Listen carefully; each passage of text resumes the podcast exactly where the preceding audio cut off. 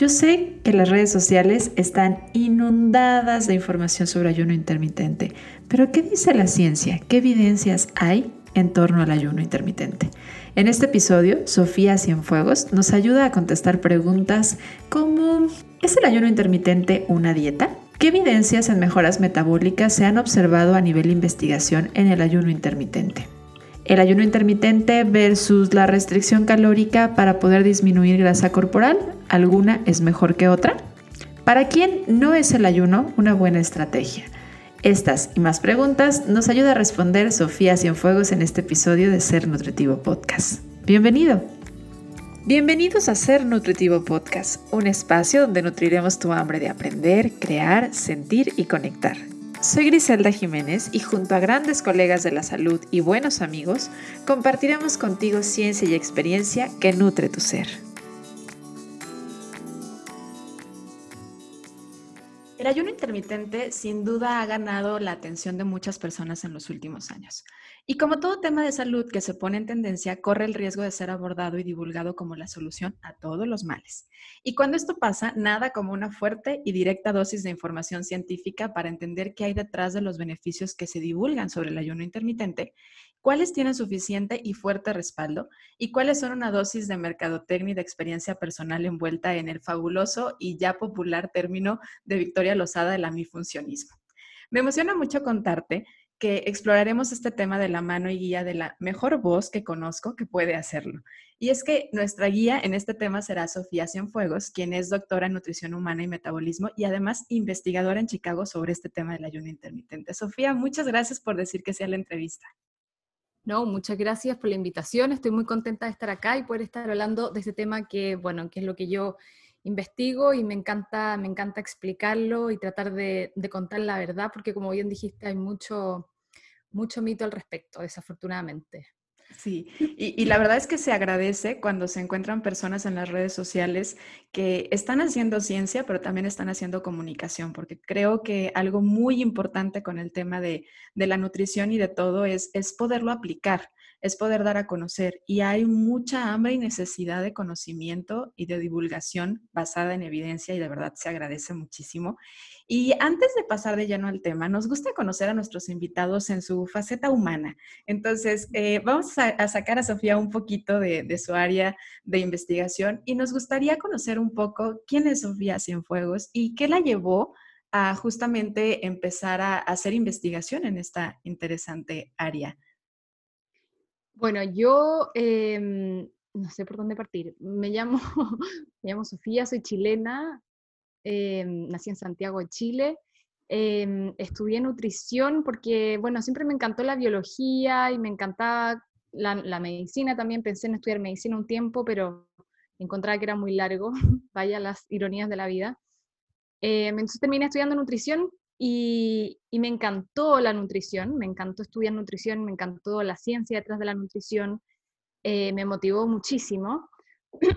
Pero una vez que salí, como que crecí de la universidad y me puse a trabajar como, como nutrióloga, como nutricionista, nutrióloga en México, nutricionista en Chile, em, me di cuenta que, eh, que, que, trabajar como nutróloga no era lo mío totalmente porque me aburrí un poco, como que sentí que era todo un poco monótono y me tocaba ver la misma, el mismo tipo de pacientes, trabajaba en una clínica de obesidad y también trabajaba en una, en una consulta privada donde generalmente veía mujeres que ya eran, ¿no, es cierto?, delgadas y querían ser más delgadas, entonces era un poco monótono y ahí...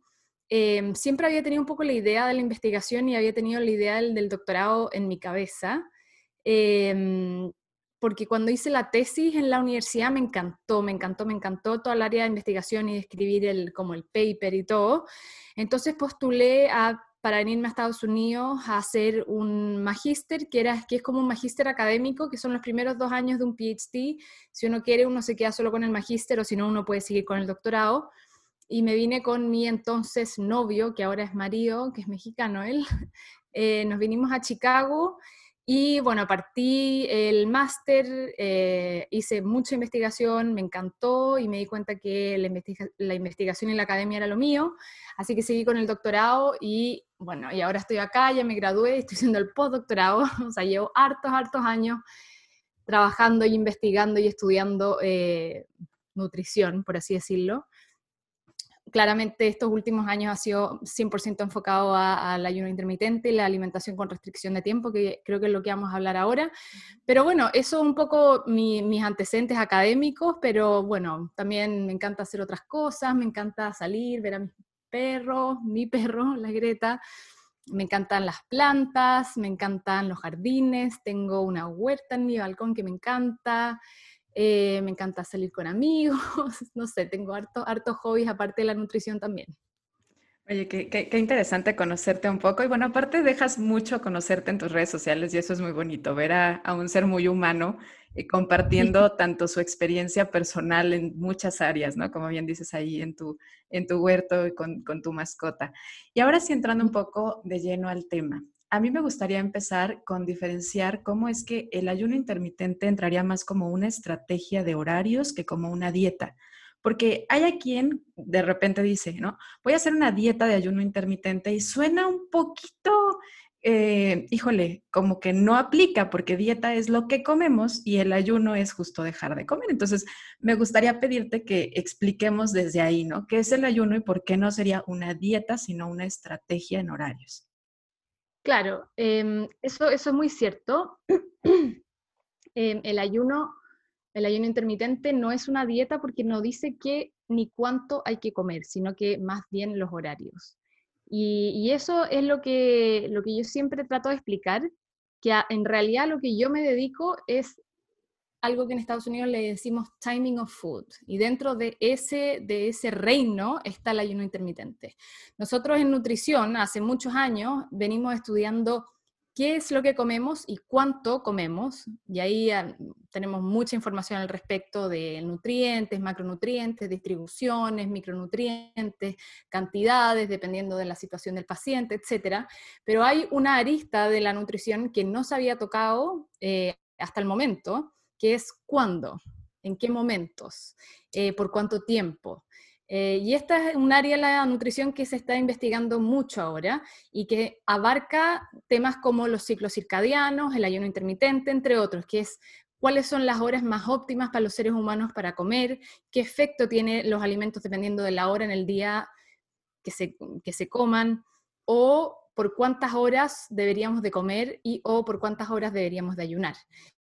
Entonces, esa es un poco el área en el que yo investigo. Eh, claramente lo mío está un poco más enfocado en el ayuno intermitente y en un tipo de ayuno intermitente en particular.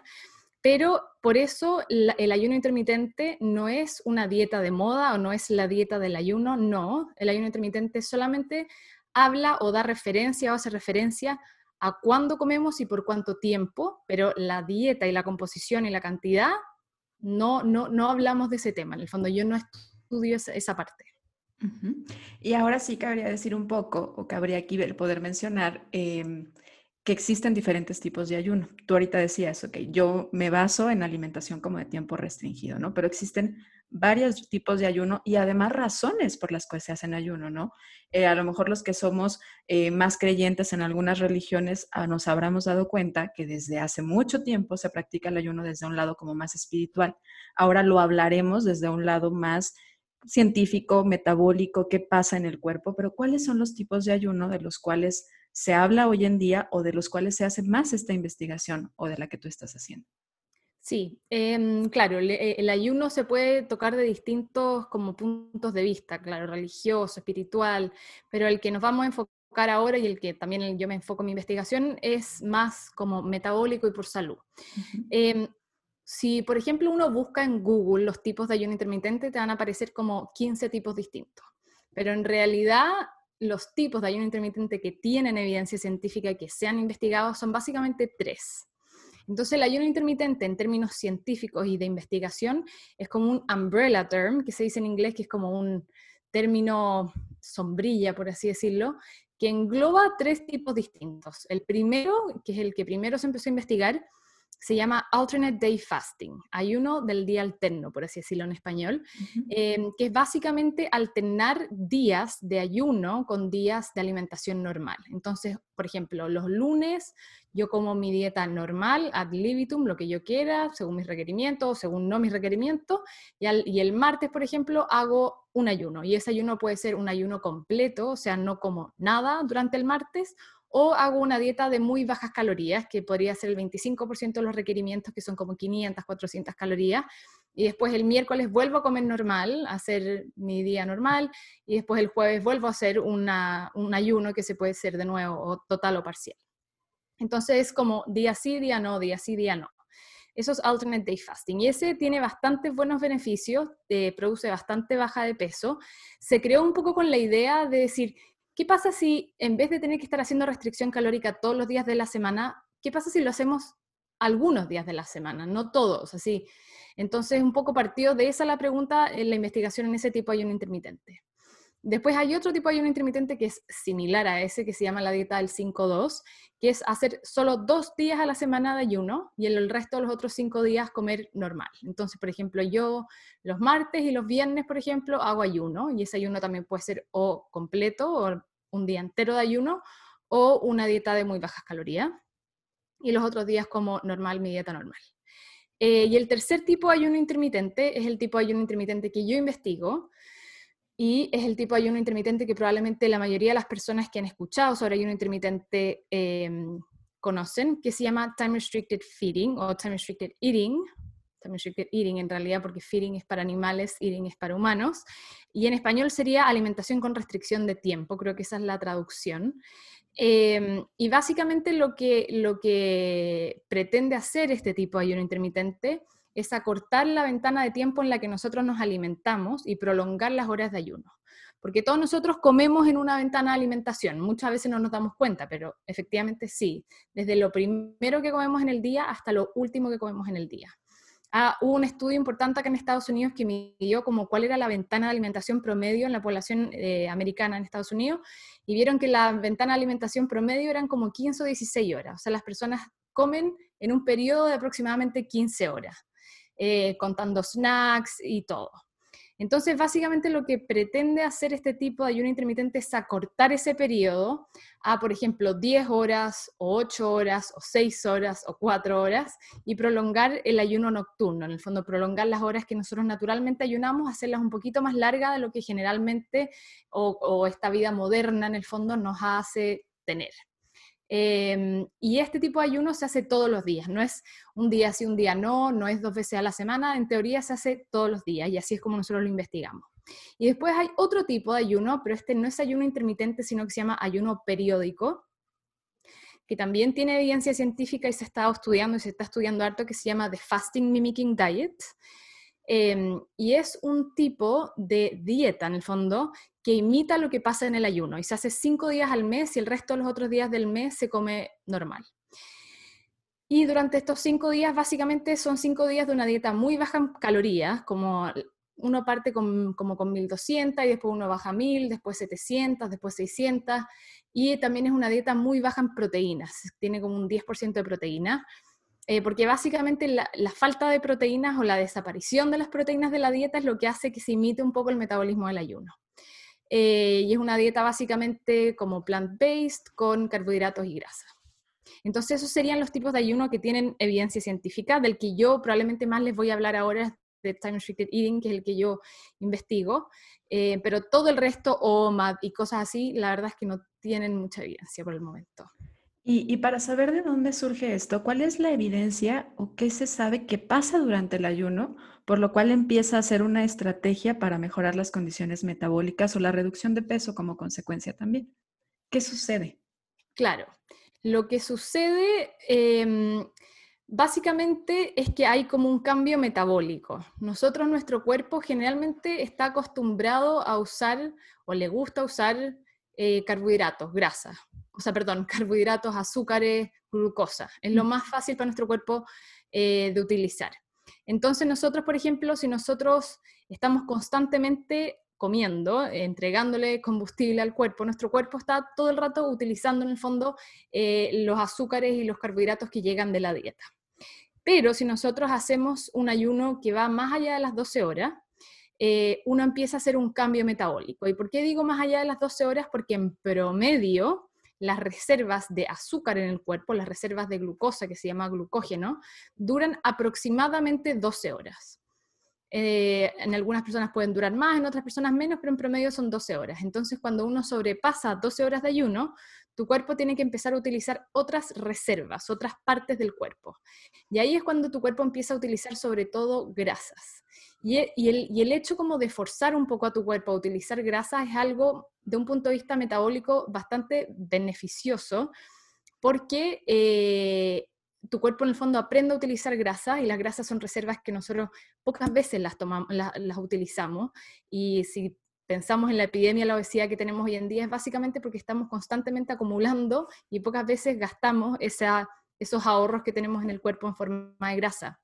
Entonces, después de 12 horas de ayuno, el cuerpo empieza a utilizar grasas y cuando el cuerpo empieza a utilizar grasas y hay ausencia de azúcares o de carbohidratos, ausencia de insulina, tu cuerpo empieza a hacer un proceso que se llama cetosis, que es la formación de cuerpos cetónicos a partir de la grasa del cuerpo.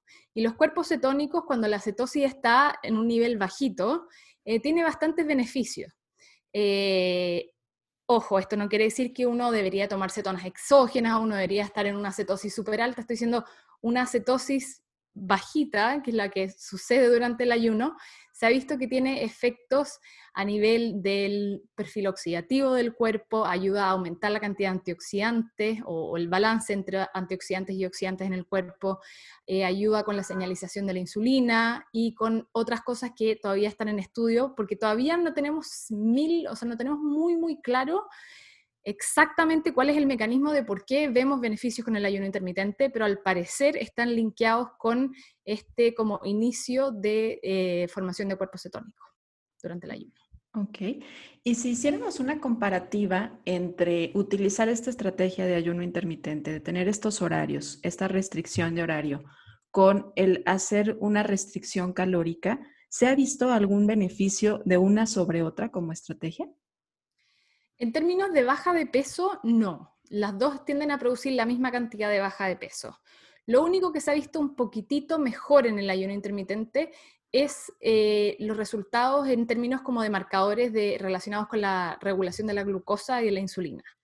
Al parecer, en estudios bastante preliminares, todavía nos falta mucha data de esto, pero al parecer el ayuno intermitente podría tener mejores efectos en términos de insulina, de disminuir la insulina, de disminuir la resistencia a la insulina, de disminuir, por ejemplo, las glicemias postprandiales después de una carga de ciertos alimentos que se le dan a las personas en los estudios.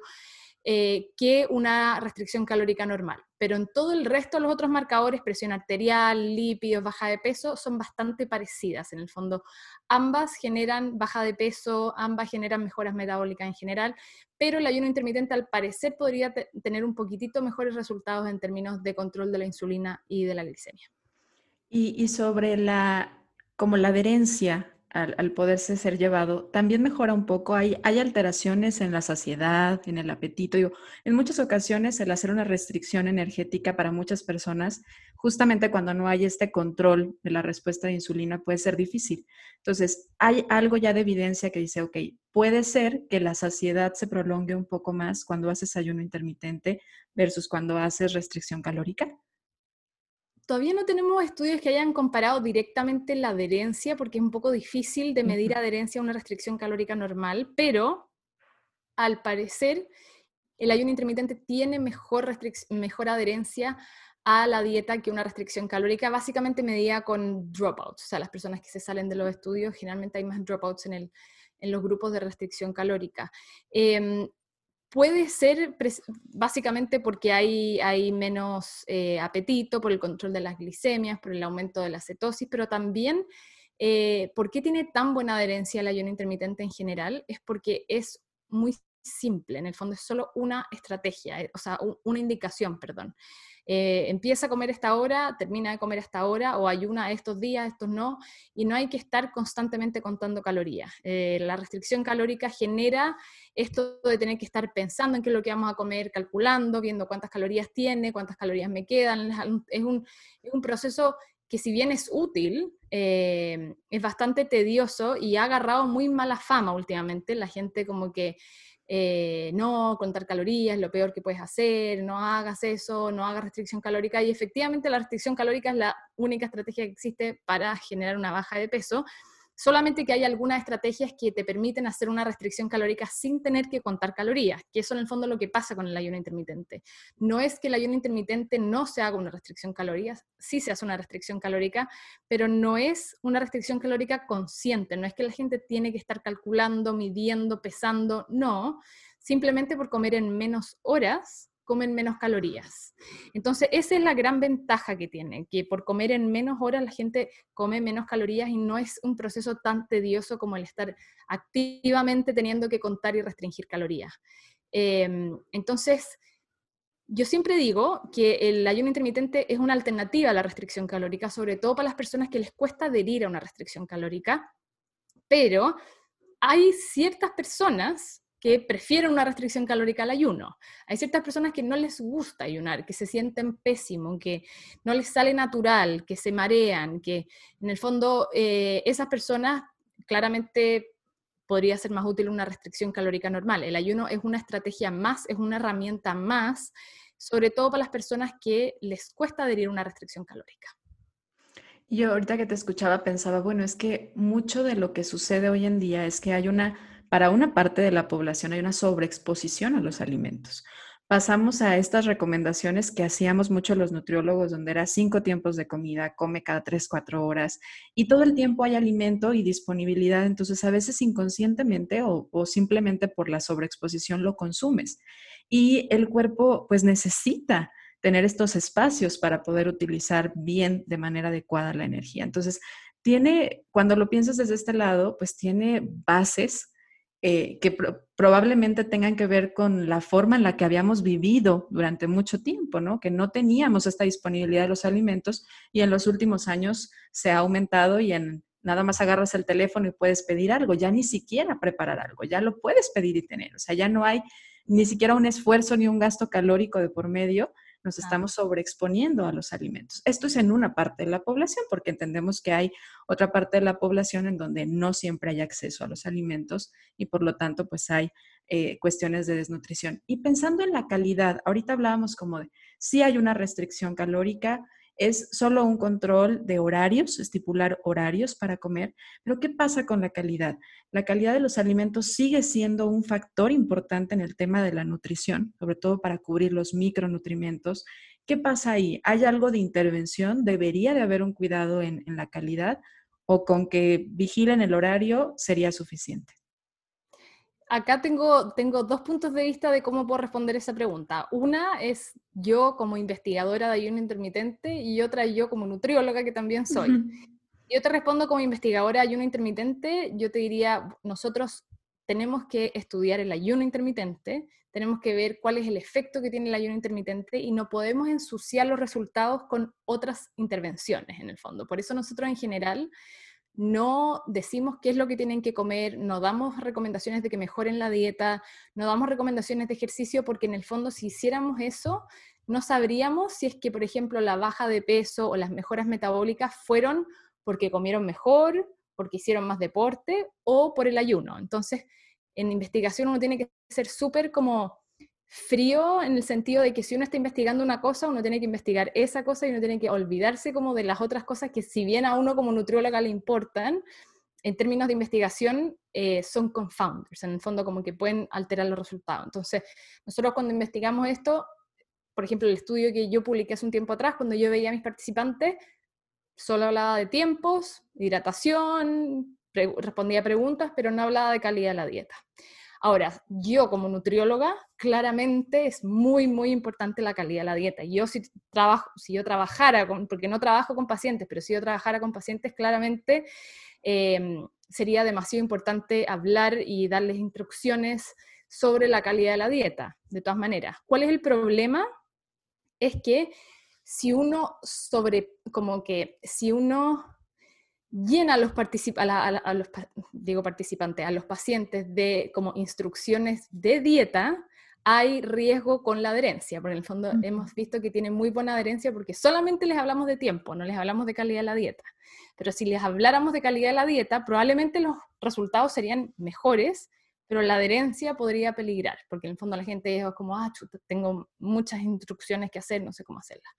Em, entonces, pero claramente sí, la calidad de la dieta siempre, siempre, siempre, siempre, siempre es fundamental. Pero algo que es interesante es que en nuestros estudios, si bien no hemos dado ningún, ninguna recomendación de dieta, las personas partieron con una mala calidad, no mala, sí, más o menos mala calidad de dieta, hay maneras de poder medir eso como la calidad de la dieta.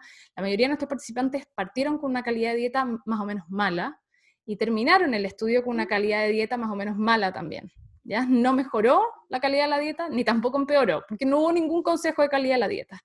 Pero aún así se consiguieron resultados en baja de peso, resultados en marcadores metabólicos relacionados con la insulina, con la glicemia, eh, mejoras en presión arterial, en distintas cosas. Entonces, hay ciertos pacientes que no quieren mejorar su calidad de dieta. Hay personas que no quieren cambiar qué es lo que comen y que como nutricionistas muchas veces intentamos, intentamos y les decimos, y por favor, y más verduras, más frutas, más granos enteros, y no, y no, y no, y nada más no cambian nada y siguen con control glicémico fatal, por ejemplo, diabéticos o personas. En ese caso, personas que de verdad no quieren cambiar su calidad de la dieta, acortarles el periodo de alimentación puede generar resultados independientes de que esa persona no mejore su calidad de la dieta. Entonces, ahora eh, se están haciendo, por ejemplo, creo que se está haciendo un estudio que está combinando ayuno intermitente con dieta mediterránea. Eh, y eso para mí yo creo que es una estrategia súper interesante y para mí yo creo que sería como perfecto combinar esas dos cosas, pero claramente tenemos que ver cómo, cómo va la adherencia. Claro, como dices, entre más características o cosas de cuidado tengan que meter, pues requiere más educación y más concientización y hay veces que no están los pacientes receptivos a eso, ¿no? Y has tocado varias veces el beneficio sobre la insulina. Y me parece bien importante que hablemos de eso porque creo que muchas veces la dificultad para perder de peso efectivamente está asociada con la resistencia a la insulina, ¿no? Y, muchas personas también confunden el que cuando decimos que mejora el uso de la insulina, mejora estos, evita estos picos de insulina, automáticamente lo, llevan a pensar que entonces también aplica para, para las personas con diabetes. Y me gustaría hacer esa diferencia. Para las personas con resistencia a la insulina, ¿por qué y cómo podría beneficiar? ¿Y aplica para el paciente que vive con diabetes o no aplica para el paciente que vive con diabetes? Ya, em, es una buena pregunta. En primer lugar, eh, ¿por qué el ayuno intermitente podría ayudar en una situación de resistencia a la insulina? Es un tema que, de nuevo, no tenemos demasiados estudios todavía. De hecho, yo acabo de escribir un review al respecto y todos nuestros mecanismos son como un poco creemos, son como un poco hipótesis, todavía no es, no es algo seguro de que 100% así esto es lo que pasa. Pero en teoría, lo que te explicaba un poco al principio, eh, el tema de los cuerpos cetónicos eh, disminuyen la oxidación del cuerpo y la oxidación de las células, sobre todo a nivel celular. Y las células, cuando están en estado oxidativo, cuando están oxidadas, eh, la cascada de señalización de la insulina se altera. ¿ya? Estoy poniendo un poco técnica. Eh, entonces, cuando nosotros logramos mejorar un poco el estado oxidativo de la célula, la cascada de señalización de la insulina mejora. Entonces, al parecer, el link es ayuno, aumento de los cuerpos cetónicos, los cuerpos cetónicos mejoran el estado oxidativo de la célula y eso mejora la señalización de la insulina. Entonces, si nosotros logramos mejorar la señalización de la insulina, la insulina logra hacer su efecto mejor y eso se llama sensibilizarse a la insulina. Una cosa es resistencia a la insulina, que es cuando la insulina no puede hacer su acción, y el otro efecto contrario es sensibilizarse a la insulina, que es en el fondo que la insulina puede hacer mejor su acción. En un contexto de resistencia a la insulina, si nosotros logramos sensibilizar a esa persona a la insulina, la insulina hace más efecto, por lo tanto el cuerpo no necesita hacer un exceso de insulina y disminuye la hiperinsulinemia y disminuye la resistencia a la insulina. En el fondo eso sería un mecanismo. Hay otro mecanismo también que se ha visto en un par de estudios, que el ayuno intermitente, no se sabe exactamente cuál es el mecanismo acá, eh, mejora la capacidad de las células beta del páncreas de eh, secretar insulina. En el fondo como que las hace un poco más em, receptivas. Y eso tiene un efecto en la resistencia a la insulina, pero también en la diabetes. ¿ya? En personas que tienen diabetes, por ejemplo, diabetes tipo 2, recién diagnosticada, en una persona con una diabetes tipo 2 hace mucho tiempo, insulino requirientes, no, pero una persona que, por ejemplo, le, diagnosticaron diabetes hace un par de años, está con metformina o quizás algún otro hipoglicemiante, pero no con insulina todavía, em, o sea que todavía tiene función pancreática, em, efectivamente podría haber un efecto en que el ayuno intermitente mejora la función de esas pocas células beta que siguen quedando en el páncreas. Tenemos poco, en, resistencia a la insulina tenemos más estudios y estamos bastante, no total y completamente seguros, pero bastante seguros de que el ayuno intermitente es una estrategia útil para personas con resistencia a la insulina, ayuda a, a, como disminuir la resistencia a la insulina y hacer a las personas más sensibles a la insulina, incluso puede revertir la resistencia a la insulina.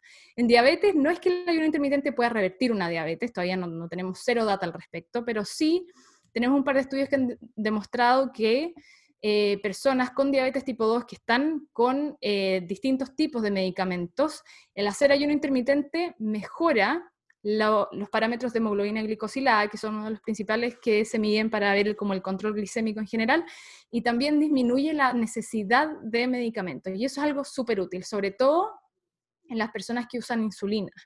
Eh, mientras menos insulina tengan que inyectarse, mejor, metabólicamente mucho mejor entonces disminuyen las necesidades y los requerimientos de insulina.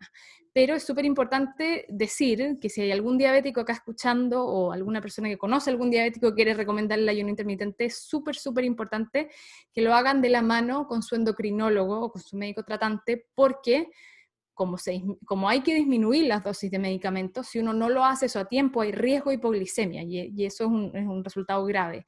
Entonces, tiene que ser muy de la mano con eh, su médico tratante para que vayan ajustando bien las dosis de los medicamentos que se necesitan. Muy bien. Oye, y ahorita hablabas y has hablado varias veces de los cuerpos cetónicos, de las cetonas, y, y creo que en las redes sociales se difunde mucho la dieta cetogénica junto con el ayuno intermitente, que son dos cosas que a mi parecer a mi corta experiencia, nada que ver con la tuya sobre esto, son diferentes. Sin embargo, las conjuntan y muchas personas creen que hacer ayuno intermitente obligatoriamente es hacer dieta cetogénica. ¿Esto es cierto o esto no aplicaría? Eh, eh, o sea, de que es cierto, de que pasa, es cierto. me, llamó mucho la atención cuando recién empecé a, compartir información en las redes sociales y gente me preguntaba, ¿puedo hacer ayuno intermitente sin hacer dieta cetogénica? pero ¿por, qué habría que hacer? No, no, entiendo, como que no entiendo de dónde salió eso en un principio, pero efectivamente muchas personas dicen, el ayuno va con la dieta cetogénica. Y el problema es que muchas personas como de, distintos como grupos o como grupos nutricionales eh, se han como secuestrado el tema del ayuno y uno de estos grupos es la, gente que sigue como el tema cetogénico eh, o nutrición funcional, como temas un poco así.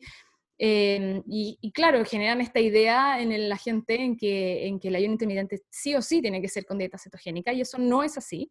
Eh, no tenemos ningún estudio por el momento que diga que el ayuno intermitente tiene que ser con la dieta cetogénica o con cualquier dieta. No, no hay nada. Todos los estudios en ayuno intermitente por el momento eh, son con dieta ad libitum, las personas hacen la dieta que ellos prefieran y que ellos siguen tradicionalmente, si es una dieta muy procesada, siguen haciendo su dieta procesada, si es una dieta vegana, siguen haciendo su dieta vegana, si alguno por algún motivo es keto, puede seguir haciendo su...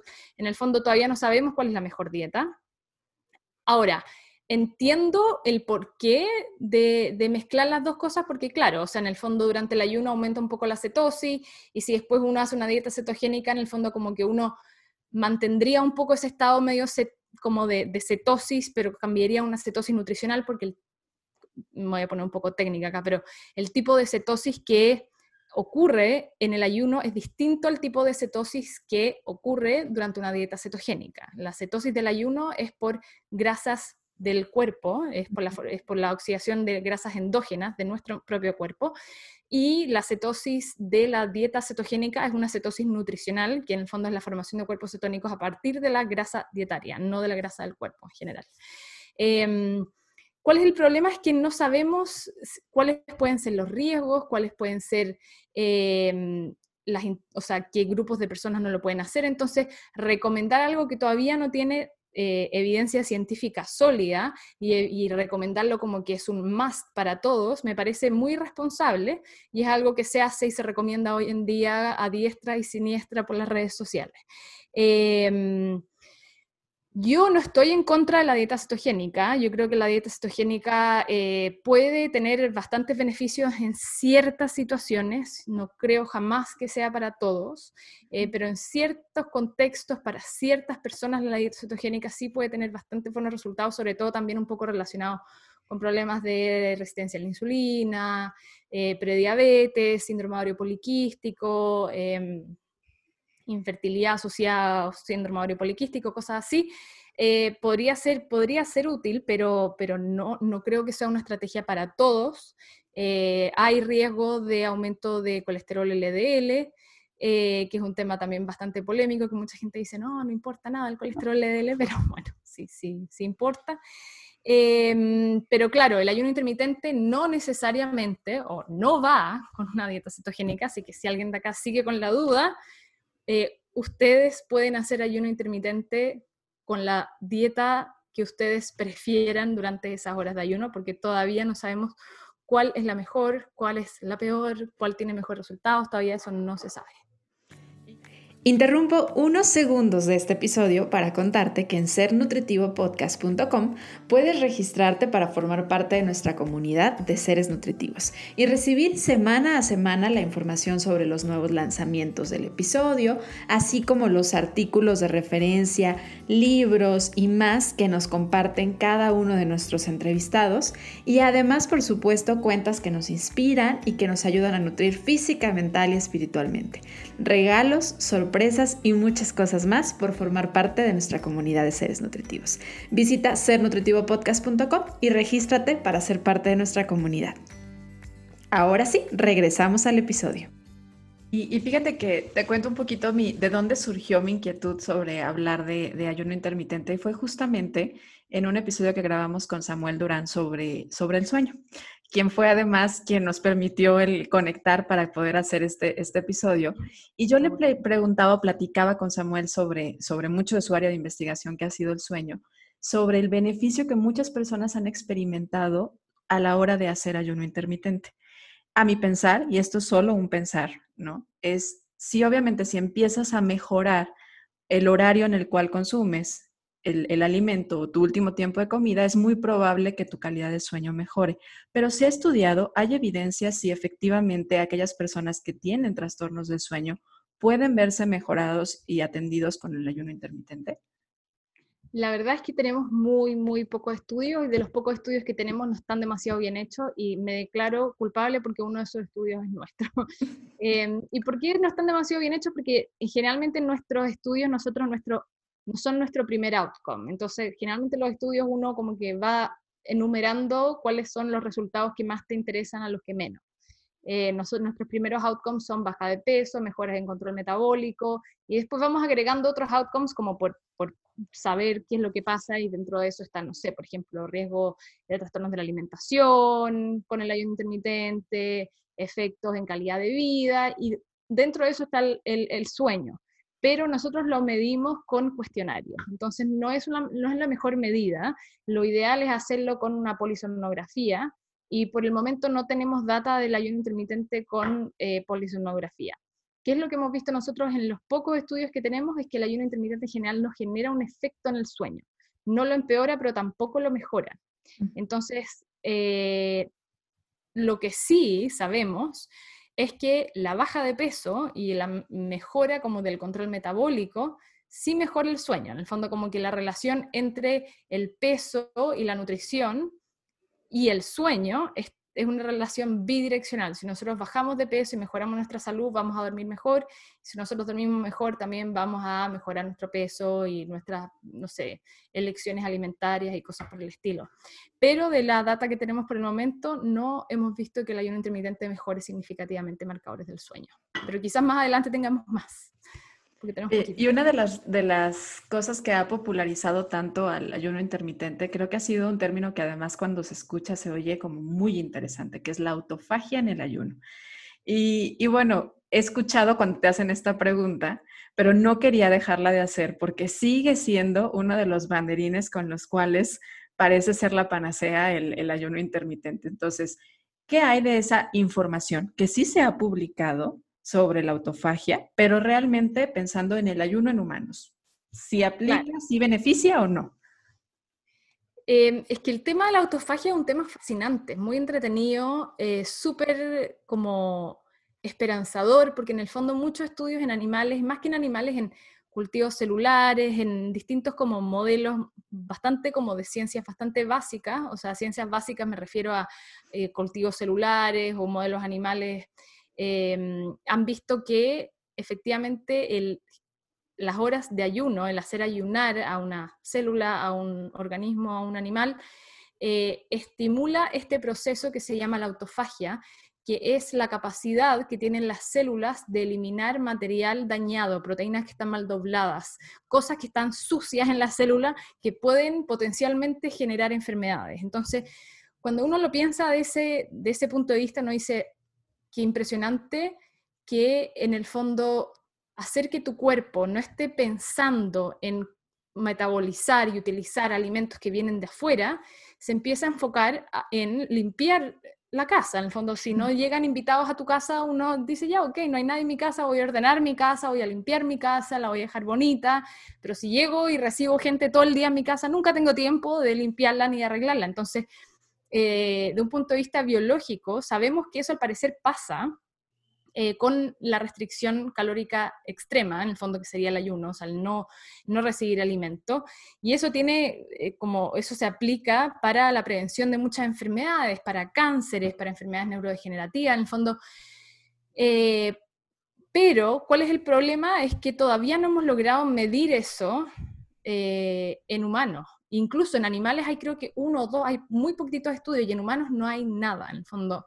No sabemos a eh, con cuántas horas de ayuno empiezan los procesos de autofagia. Sabemos que la autofagia, la autofagia sí se activa con el ayuno, pero no sabemos después de cuántas horas o en qué tejidos en específico eh, incrementa la autofagia o no, o en qué personas o en qué grupos etarios. Entonces hay muchas, muchas preguntas que la verdad es que en humanos no sabemos nada sobre la autofagia. Quizás con 16 horas de ayuno podemos empezar la autofagia o quizás necesitamos cuatro meses de ayuno, no sabemos, no sabemos porque la, la, la como que el tiempo de ayuno de una célula, de una levadura o de un ratón es muy distinto al tiempo necesario de ayuno a un humano, porque el lifespan, o sea, la vida, el tiempo, tiempo que vive ese organismo, eh, es muy distinto. Entonces, eso es algo que es un poco frustrante porque siento que genera un poco de falsas expectativas en personas, por ejemplo, personas con cáncer.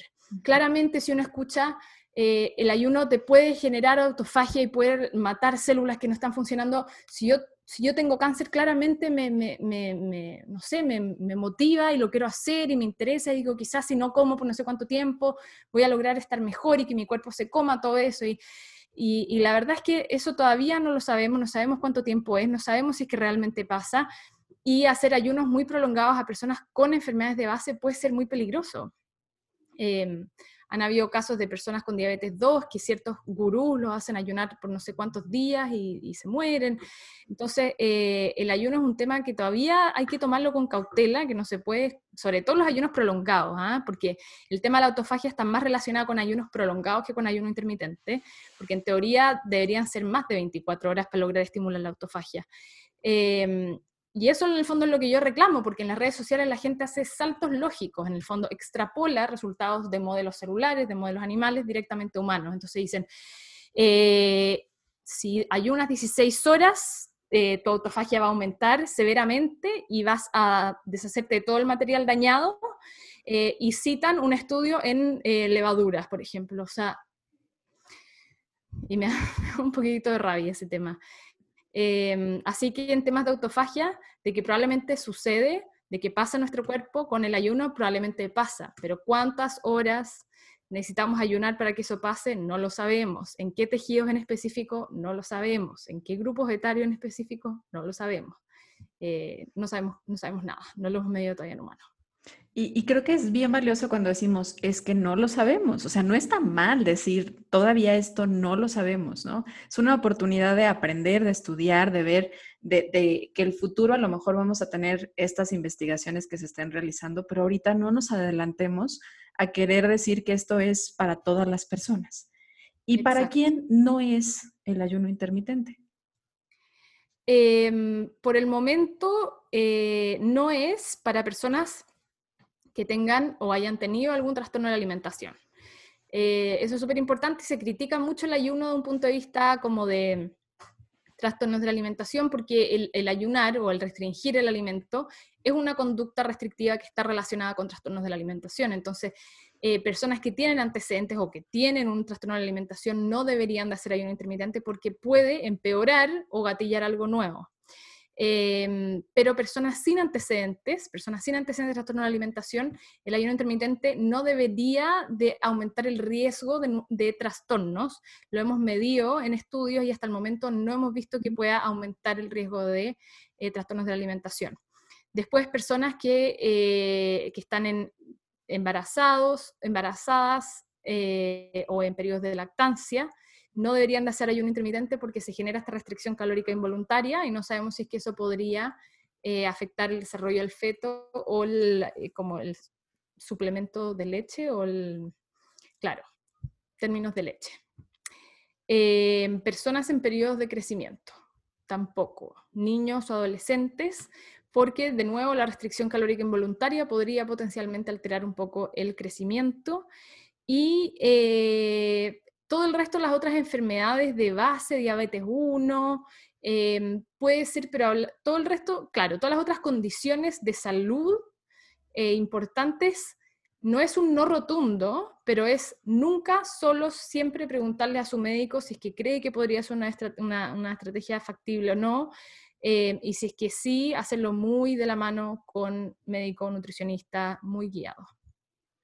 Y para las personas que tienen un normopeso o un bajo peso, ¿aplicaría? O sea, pensando en los otros beneficios que se dicen tener del ayuno, ¿aplicaría que ellos puedan realizar el ayuno intermitente?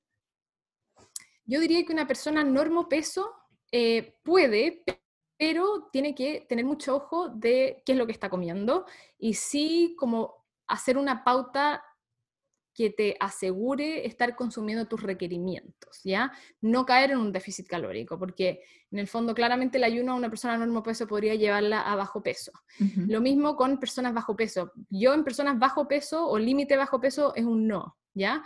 Y ahí es donde está el tema que mucha gente dice, ay, el ayuno intermitente puede alterar las hormonas en mujeres y puede alterar los ciclos menstruales, porque claramente mujeres que están límite bajo peso se ponen a hacer ayuno intermitente generan una restricción calórica incluso más, eh, y sabemos que personas límite bajo peso que están en una restricción calórica, efectivamente el cuerpo va a priorizar esas calorías para órganos más nobles, órganos más importantes, y el sistema reproductor va a quedar en segundo lugar, por lo tanto es muy común con cualquier estrategia que genere una restricción calórica, ayuno, dieta X, restricción calórica normal, lo que sea, sí puede generar alteraciones menstruales, amenorrea, entre otras. Entonces, mujeres el límite bajo peso o incluso bajo peso, no. Ayuno, no. Incluso haciendo el cálculo de requerimientos, yo diría que no. Ayuno fisiológico, o sea, hacer 12 horas de ayuno, eso es algo que yo diría que sí a todo el mundo, incluso a todos, incluso niños casi. Todos deberíamos hacer por lo menos 12 horas de ayuno nocturna, que eso es ayuno fisiológico, eso no es ayuno intermitente como tal. Es hacer que tu ayuno nocturno sea como debe de ser, pero así hacer 14 horas de ayuno, 16 horas de ayuno, 18 horas de ayuno, todos esos grupos que mencioné, no. Y, nos has platicado que no es una estrategia que tenga que ver tanto con indicar qué alimentos sí y no. Sin embargo, hay muchas personas que obviamente están esperando estas instrucciones, ¿no? Y preguntan, entonces, durante el periodo de ayuno, ¿puedo tomar algunas bebidas? ¿No puedo tomar unas bebidas? Eh, puedo consumir algunas cosas o cortan el ayuno, cosas, por ejemplo, a veces medicamentos, suplementos. Y también está la indicación que muchas personas esperan de, ¿y con qué corto el ayuno? Hay evidencia que hable de decir, a ver, si esto es mejor que lo que consumas al, cortar el ayuno o no hay una evidencia como tal. En temas de con qué romper el ayuno cortar el ayuno, no hay evidencia, no sabemos. En el fondo yo generalmente digo evitar azúcares simples, evitar carbohidratos, evitar en el fondo alimentos demasiado como llenos de grasas saturadas, por ejemplo, tratar de comer algo saludable, liviano, normal, que mm, recomendación típica, porque en el fondo estamos en un descanso metabólico y descanso digestivo y meter una bomba de azúcar o grasa en el fondo claramente no va a ser bien, bienvenida. Pero en temas de qué tomar o comer durante las horas de ayuno, eso sí ya se sabe un poco más. En general, em, uno evita cualquier alimento o líquido que contenga más de 5 calorías o que contenga contenido calórico. Algo que, que ya tiene contenido calórico, en general es un no. Por lo tanto, lo que nosotros permitimos, al menos en nuestros estudios, es té, café, aguas de hierba, agua con un poquito de limón, agua con gas, en el fondo líquidos que no tienen calorías. en general decimos que no a echar leche, aunque sean leches vegetales, em, pero no hay ningún alimento que uno pueda comer durante las horas de ayuno porque todos tienen... Ya no sería ayuno, claro. Sería más bien bebidas, entonces que no aporten energía. Y cuidar no caer en esta tendencia de lo que hablábamos de confundir que tiene que ser con la dieta cetogénica, porque también hay muchas personas que es agrégale aceite de coco al café o ponle ácidos grasos de cadena, que pues no aplicaría, ¿no? Eso sería, creo que importante no caer en esa, en esa confusión. Y durante el ayuno, ajá, te escucho, perdón. Perdón que te interrumpí. Mucha gente eh, en el fondo dice, claro, durante el ayuno yo tomo bullet Bulletproof Coffee con MST, porque mi, mi, instructor coach me dice que sí lo tengo que hacer y que no rompe el ayuno. Y ahí creo, quiero dejar algo claro, ¿ya? Mucha gente confunde la dieta cetogénica con el ayuno. Algo que no te saque de la cetosis no necesariamente es lo mismo que no romper el ayuno. En el fondo, sabemos que el MST no te va a alterar la cetosis, es más, el MST va a ayudar con tu cetosis. Pero nosotros en el ayuno, nosotros no queremos una cetosis nutricional, nosotros no queremos que se formen cuerpos cetónicos a partir de grasa dietaria. No, eso no es lo mismo que, la fisiología del ayuno. En el ayuno nosotros queremos que se formen cuerpos cetónicos a partir de las grasas del cuerpo y nosotros queremos que no haya ingesta calórica independiente de que sea solo grasa. No queremos que haya ingesta calórica porque el contenido calórico exógeno puede potencialmente eh, frenar todos los mecanismos relacionados con el ayuno y los beneficios relacionados con el ayuno a nivel celular. Entonces, en general, por eso nosotros hasta el momento decimos que no a el MCT y al fondo todo el bulletproof coffee, cosas por el estilo. Y es un poco una pelea un poco constante con, con la gente keto, porque tienden a pensar, claro, que, que, que no te saque de la cetosis es lo mismo que no te corte el ayuno y no es lo mismo, chicos. Oye, los edulcorantes no calóricos, ahorita decías, a ver, que no tenga más de 5 calorías, ¿ellos afectan, afectan al, ayuno o no? O sea, ¿podrían ponerle al café edulcorante no calórico? En general nosotros, eh, lo ideal es que no, ya, o sea, en términos ideales, lo ideal es no poner endulzante.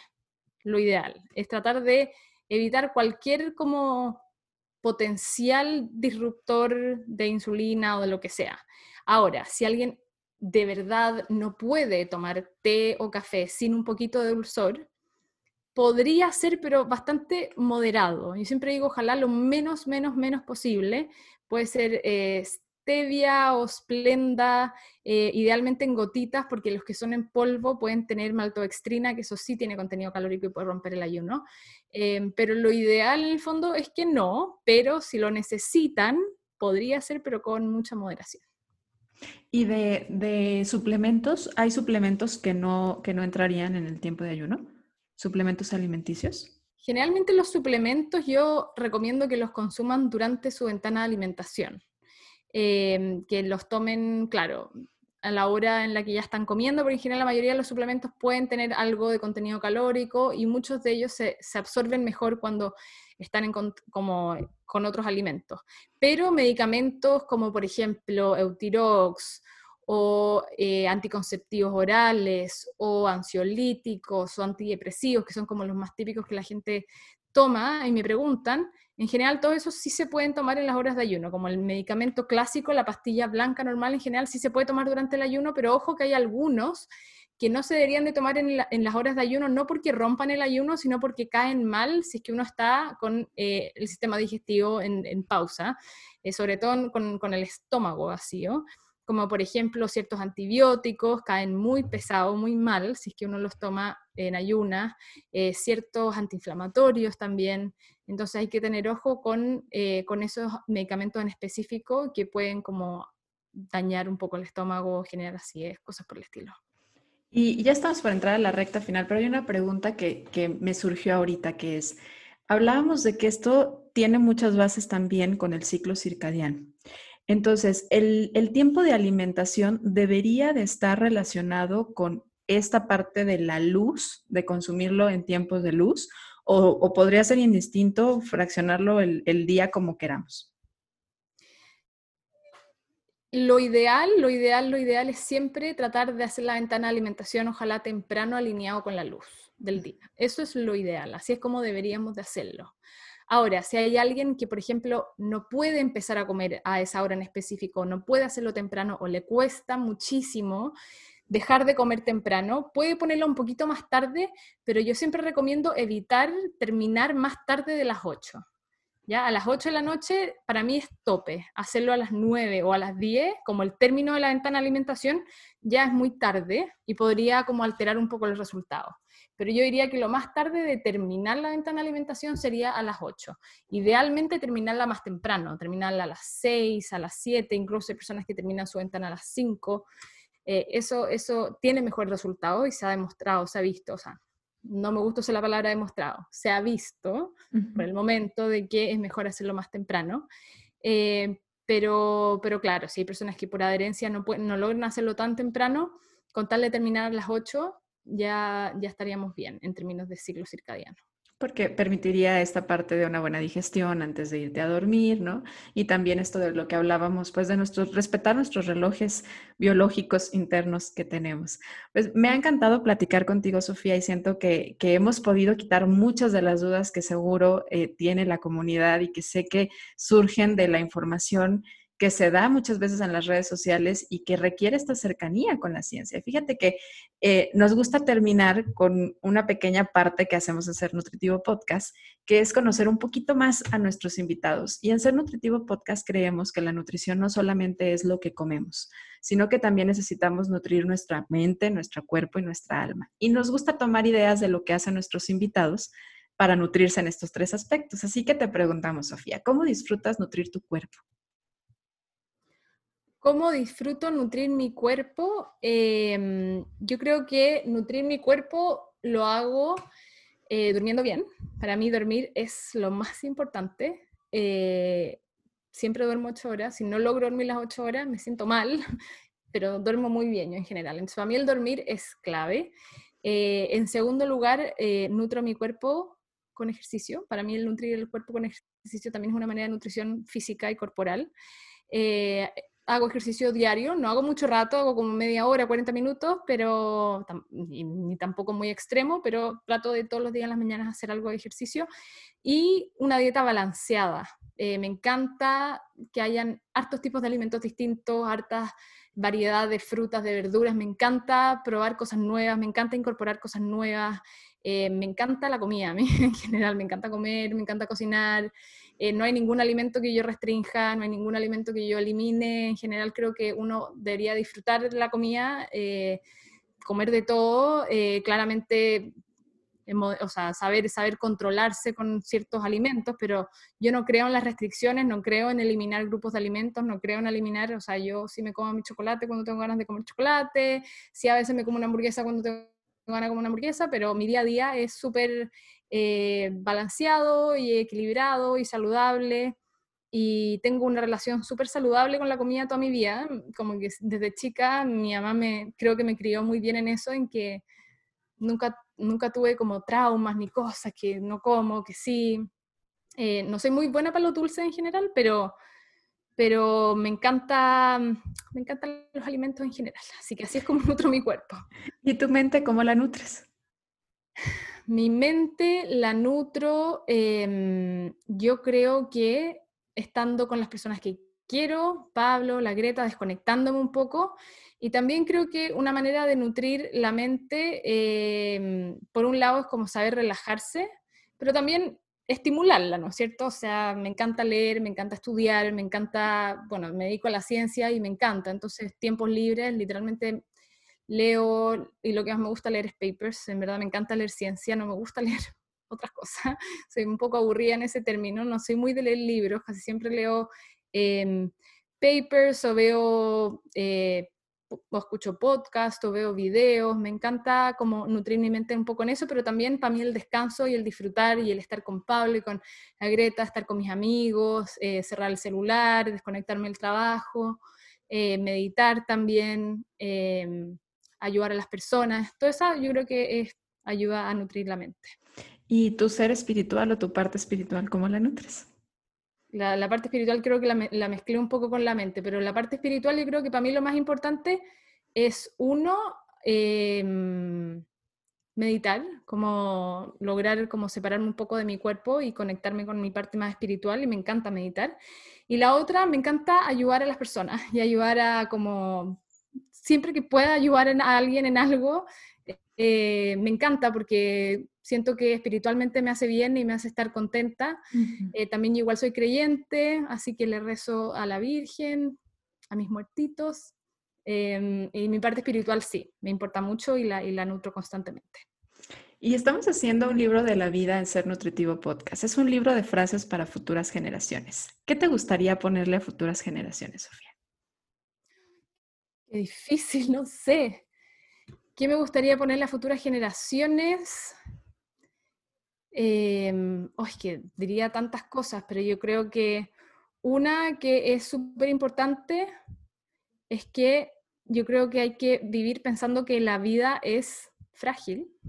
Yo vivo un poco así, de repente Pablo me dice que soy demasiado fatalista, pero la vida es frágil, eh, la vida se puede acabar en cualquier minuto, en cualquier minuto pueden pasar cosas terribles y tragedias, por lo tanto, yo creo que hay que aprender, en primer lugar, a aprovechar los días que uno tiene eh, y a sacar el potencial máximo que uno tiene en el momento en el que uno está, como aprender a vivir en el presente y aprovechar en el fondo eso, aprovechar que uno es joven, que uno está sano, que uno está bien y tratar de como aprovechar eso al máximo. No, puede ser estudiando, puede ser haciendo PhDs, pero también hay muchas otras cosas como cómo, cómo utilizar eso, pero siento que muchas veces las personas se quedan como estancadas en, ay, no puedo, no me funciona, no quiero, mi vida es mala. Y en el fondo pueden pasar tantas cosas realmente malas el día de mañana que uno tiene que saber agradecer la cantidad de cosas buenas que uno tiene el día de hoy y aprovechar todas esas cosas buenas para lograr eh, hacer cosas incluso mejores y también para ayudar a otras personas. Eh, entonces sería para mí un poco, un poco largo el mensaje, pero, pero eso, en el fondo, como tener conciencia de que la vida es frágil y que, y que tenemos un potencial enorme, sea cual sea la situación en la que estemos, y no postergar el desarrollarlo, desarrollar ese potencial. Es una muy, muy buena frase y siento yo una muy buena invitación porque muchas veces vivimos pensando que la vida es eterna o dejamos, aún sabiendo que no es así, lo, damos por hecho que vamos a estar el día de mañana y vamos dejando para después todo aquello que queremos hacer. Y si estamos conscientes de que es pasajero nuestro tiempo y que puede acabar en cualquier momento, más allá y sin importar la edad que tengamos, creo que nos permite estar más conscientes de vivir el momento presente que tenemos. Qué bonito mensaje, Sofía. Y muchas gracias en nombre de toda la comunidad por lo que nos has regalado, tanto con todas esas bases científicas que, conoces y también un poco de ti, de, de tu experiencia personal. Muchas gracias, Sofía. ¿Hay algo por ahí que todavía digas, Gris? No nos vamos sin que yo diga esto.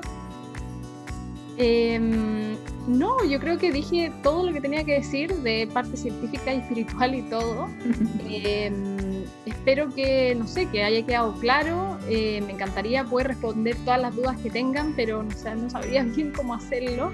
Em, pero muchas gracias por la invitación, me encantó, encuentro que fueron muy buenas preguntas, eh, siento que pudimos clarificar bien el tema del ayuno y de sus funciones y en qué casos sí, en qué casos no. Eh, así que demasiadas gracias por la invitación, me encantó el podcast y quizás podríamos otro día hacer algún otro otro. Muchas gracias. Sería, sería de verdad un encanto para mí. Te agradezco muchísimo tu tiempo y a ti que nos escuchaste, muchas gracias por ser parte de Ser Nutritivo Podcast. Recuerda que nos escuchamos el próximo jueves. Gracias.